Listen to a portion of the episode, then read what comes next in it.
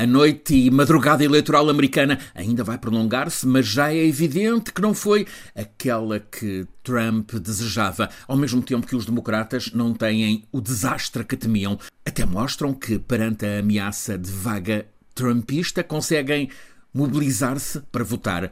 Essa mobilização democrata neutralizou o que poderia ser uma maré cheia republicana. A democracia americana não está em letargia, os eleitores votam.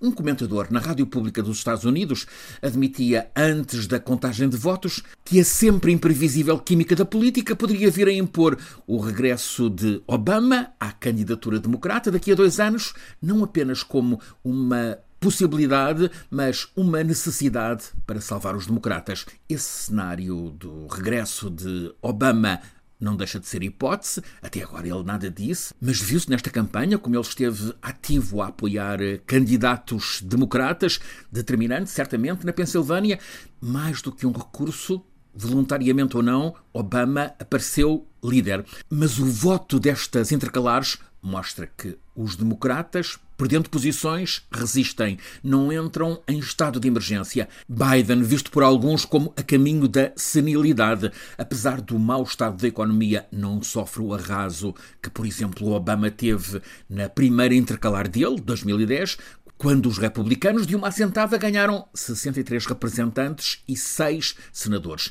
É reconhecido que estas eleições de agora são a grelha de partida para a eleição presidencial de daqui a dois anos.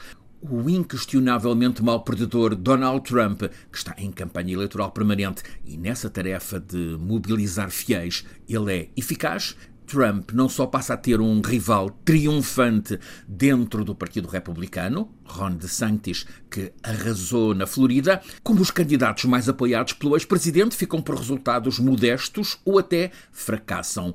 Caso no Arizona da muito negacionista muito trumpista, apresentadora de televisão Carrie Lake, ou na Pensilvânia com o famoso Dr. Oz.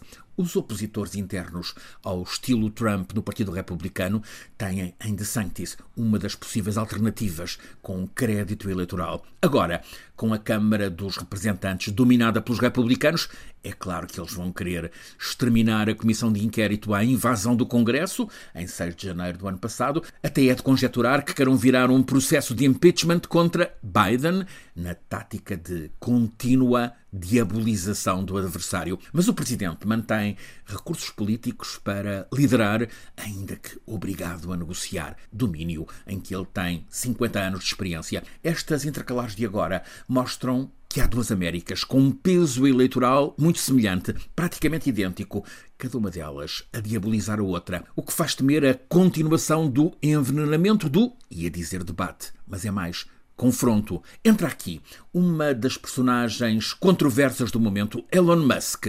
Ele tem cara de pós-adolescente, muitas vezes em pós-hilariante, mas é a personagem mais multimilionária no planeta. Patrão da Tesla, pioneiro na exploração espacial privada, ativíssimo no estratégico serviço de satélites, ele até já apresentou um plano, apreciado no Kremlin, de negociação para fechar a guerra na Ucrânia. Agora, há 13 dias, é o dono do Twitter e o destino deste pássaro azul das redes sociais é cada vez mais uma incerteza. Musk surge como um libertário, apóstolo do free speech, liberdade absoluta de expressão, apaixonada, sem limites, sem mediadores, portanto, à mercê de manipuladores de informação, de conspiradores, quem sabe se com um teclado de inspiração russa, vem a propósito dizer: Putin é um perdedor nesta noite americana, os democratas não se desmoronam, Trump não triunfa. Voltando ao problema do Twitter de Musk. Ele quer que seja a mais fiável fonte de informação no mundo, mas o Twitter não tem jornalistas, cujo ofício é o de apurar a verdade dos factos, nem é suposto ter verificadores de autenticidade.